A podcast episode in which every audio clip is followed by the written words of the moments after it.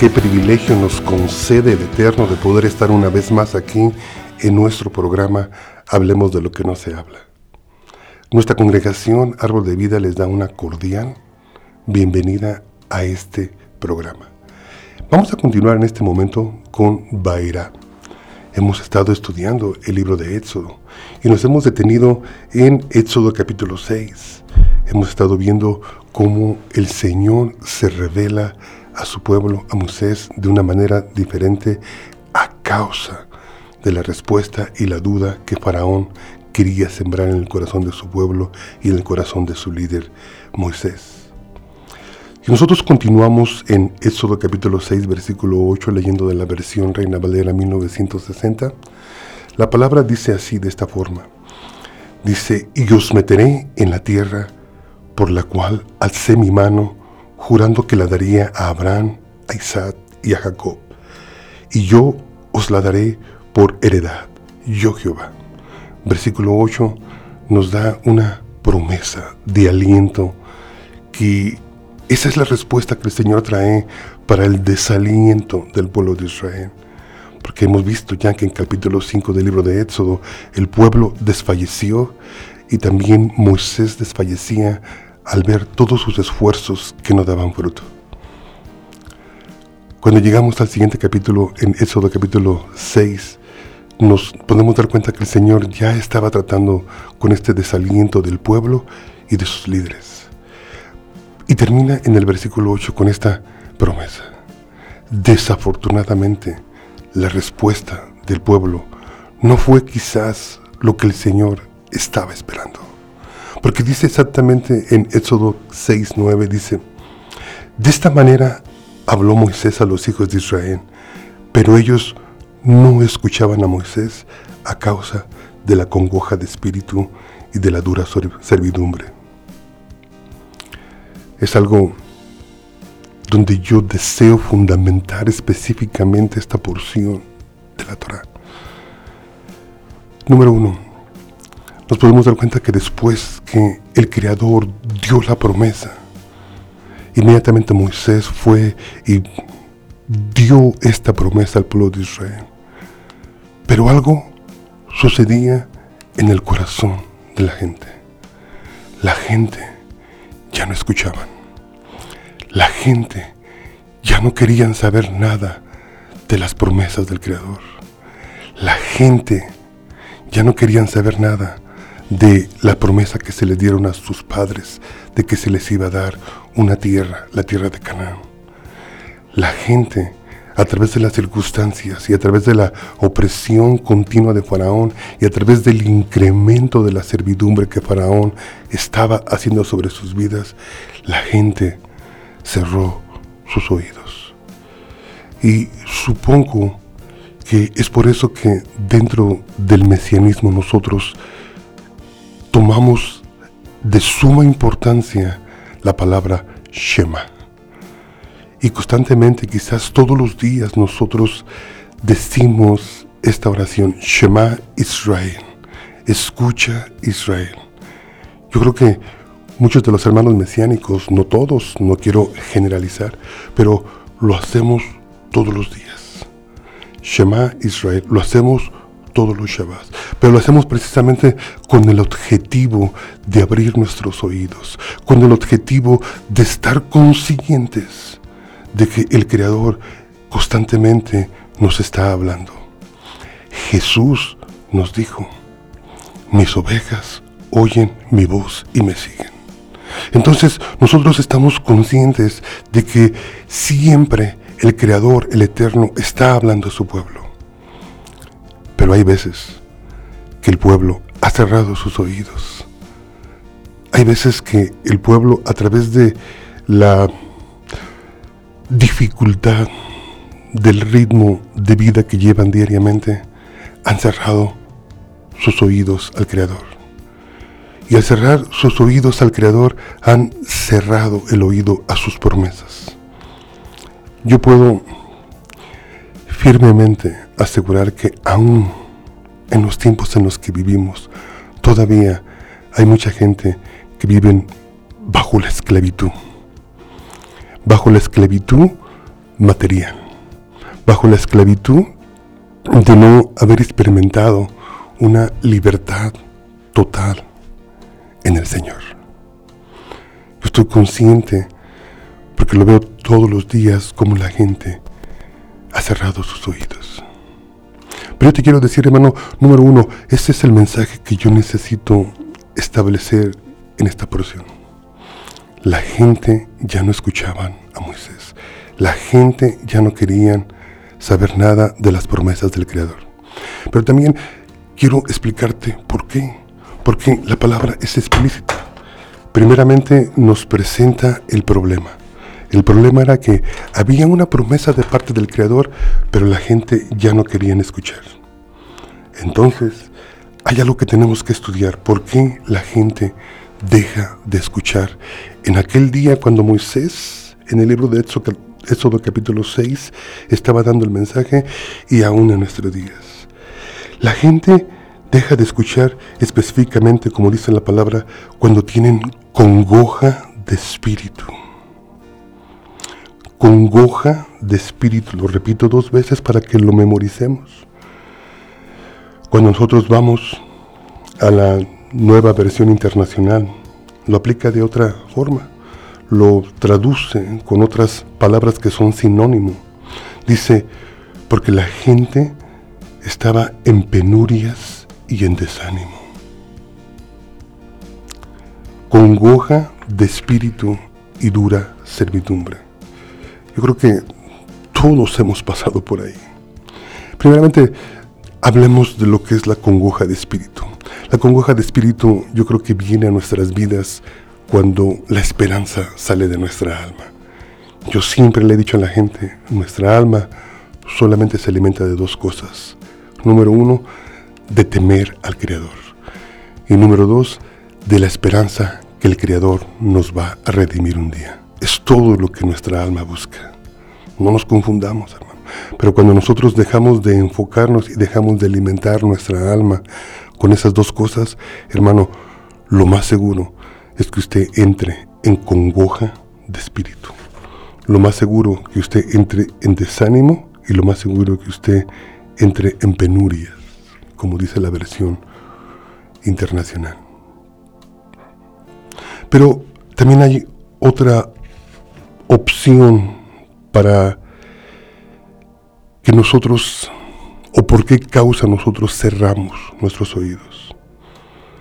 La dura servidumbre, dice la palabra. Reina Valera lo establece así, la dura servidumbre. Yo creo que como pastor puedo decirles lo que generalmente aprendemos a través de nuestras propias vidas. Porque si no abrimos nuestro corazón con honestidad, entonces no podemos disipular a la gente que nos escucha. Yo quiero decirte que cuando tú dejas de escuchar al Creador, número uno, el desánimo viene porque no estás alimentando tu alma correctamente. Tu alma se alimenta a través de temer a Dios y a través de tener la esperanza de que un día Él va a regresar y nos va a redimir totalmente. Eso es todo lo que tu alma necesita. Número dos, la dura servidumbre. Yo creo que la dura servidumbre la definiría yo con el duro trabajo que nos cuesta a veces subsistir aquí en la tierra. Yo lo definiría de la forma en la que quizás a muchos de nosotros pues nos cuesta sostenernos a través del trabajo físico y el trabajo físico es este a veces pesado, cansado. Es por eso que no todo mundo lo hace. Entonces, cuando nosotros a veces trabajamos en exceso o cuando nosotros nos cuesta mucho trabajo hacer nuestro diario vivir, entonces entramos en esa dura servidumbre. Y se complica más cuando nosotros descubrimos que hay gente que con menos esfuerzo que nosotros pueden hacer su vida diaria, pueden sostenerse con gastando menos energía y quizás sin recibir tanto maltrato físico ni cansancio físico como nosotros. Gracias al Eterno que Él ha proveído la Torah, la instrucción, la educación para que nosotros podamos vivir más dignamente cada día. Déjame decirte cómo podemos liberarnos de esa congoja y cómo debemos liberarnos de esa servidumbre extrema en la que a veces vivimos. Déjame decirte cómo podemos deshacernos y salir y ser libres de ese sentimiento para poder escuchar la voz del Creador. Número uno, ya te dije, si quieres salir de la congoja de espíritu, si quieres salir de la depresión, alimenta tu alma correctamente. Teme al Señor y cultiva la esperanza de que Él un día regresará y nos va a redimir totalmente. Crea la esperanza de la salvación en tu corazón. Son las únicas dos cosas que tu alma recibe para alimentarse. Y número dos, ¿y cómo puedes sanar esa congoja de espíritu? ¿Cómo puedes sanar ese desaliento? ¿Cómo puedes sanar esa dura servidumbre que a veces el enemigo nos sujeta por falta de entendimiento? A veces yo veo que generalmente pasa mucho en nuestra comunidad hispana. En esta comunidad hispana tenemos la deficiencia de quizás no entender exactamente cuál es la voluntad del Señor en nuestras vidas. Y a veces el único que necesitamos es abrir nuestros oídos para poder empezar a entender en el cómo el Creador ha dispuesto que nosotros vivamos sobre aquí, sobre la tierra. Dice Deuteronomio 8:17, dice, dice, cuidado del que no digamos en nuestro corazón, mi poder y la fuerza de mi mano me han traído esta riqueza. Lo primero que el Señor quiere evitar es que nosotros nos jactemos en nuestra fuerza física. Porque al captarnos en nuestra fuerza física nos estamos esclavizando solamente a depender de ella. Pero también dice, sino acuérdate de Jehová tu Dios, porque Él te da el poder para hacer las riquezas, a fin de confirmar su pacto que juró a tus padres, como está en este día. Qué importante. Qué importante es cómo el mismo Señor que los liberó al pueblo de Israel les estaba dando la receta, digamos, de la fórmula. Le estaba diciendo, no te japtes de tu fuerza física, no dependas solamente de ella, porque del otro lado te esclavizarías a ella únicamente. Y cuando nosotros llegamos a Proverbio capítulo 4, ahí es donde yo quiero unir las dos cosas. Démosle gracias al Creador que nos da la fuerza física para poder hacer la riqueza, pero también escuchemos Proverbio 4 donde dice, Oíd hijos la enseñanza de un padre y estad atentos para que conozcáis cordura, porque os doy buena enseñanza y no desampararéis mi ley. Porque yo también fui hijo de mi padre, delicado y único delante de mi madre, y él me enseñaba y me decía, Retenga tu corazón mis razones, guarda mis mandamientos y vivirás. Adquiere sabiduría, adquiere inteligencia. No te olvides ni te apartes de las razones de mi boca. No la dejes y ella te guardará. Ámala y te conservará. Sabiduría, ante todo, adquiere sabiduría y sobre todas tus posesiones adquiere inteligencia. Engrandécela y ella te engrandecerá a ti. Ella te honrará cuando tú la hayas abrazado. Adorno de gracia dará a tu cabeza, corona de hermosura te entregará. Qué importante. Entonces, el Eterno nos da la fuerza física para hacer la riqueza, pero también nosotros tenemos que adquirir sabiduría. Hay cosas que Dios da, como la fuerza para hacer la riqueza y salir de esa fuerza perdón, salir de esa dura servidumbre en, en que a veces estamos, pero también nos da la opción de que nosotros tenemos que buscar por nuestra cuenta la sabiduría, que tenemos que instruirnos, que tenemos que educarnos. Continuó, estamos en Baera, aparecí. Estamos en Éxodo capítulo 6 y ahora estoy en el versículo 14 del versículo 14 al versículo 25, la Torah solamente expresa nombres. Y esto lo podemos encontrar repetidas veces a través de todos los primeros cinco libros de la palabra. Aún si nosotros ponemos atención, el Evangelio de Mateo empieza con nombres, empieza con genealogía, empieza instruyendo a la gente que la familia es importante. A veces cuando nosotros llegamos a estos capítulos, cuando estamos leyendo, simplemente volteamos la hoja porque pensamos que ahí no hay ningún mensaje para nosotros. Pero hemos de recordar lo que dice el apóstol Pablo. Y el apóstol Pablo nos dice, toda escritura, voy a volver a repetir, toda escritura es útil para redarguir, instruir, educar. Entonces, todos estos nombres no están puestos ahí solamente porque haya habido un error de parte del autor, porque toda la escritura también es inspirada por el Eterno, inspirada por Dios. El Eterno quiso ponerlas ahí. Ahora vamos a ver por qué. Vamos a entender el por qué. ¿Por qué es tan importante para el Creador que nosotros sepamos quién fue antes que a Aarón y Moisés? ¿Quiénes fueron los padres y quiénes fueron sus abuelos y quiénes fueron sus bisabuelos y quiénes fueron sus tatarabuelos? Porque el Eterno nos quiere decir en este día que la familia es importante. Que tú eres el reflejo de lo que tu familia fue.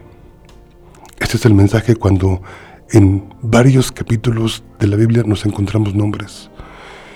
Tú eres el reflejo de lo que tu familia fue. Y también tus hijos van a ser el reflejo de lo que tú eres. Ese es el mensaje simple y sencillamente que el Eterno quiere que nosotros entendamos en este día. Que tú eres lo que tu familia fue. Lo que tus antecesores, lo que tus ancestros fueron, eso es lo que tú eres. Esa es tu identidad. Todas las cosas que ellos hicieron bien o mal se reflejan en tu vida.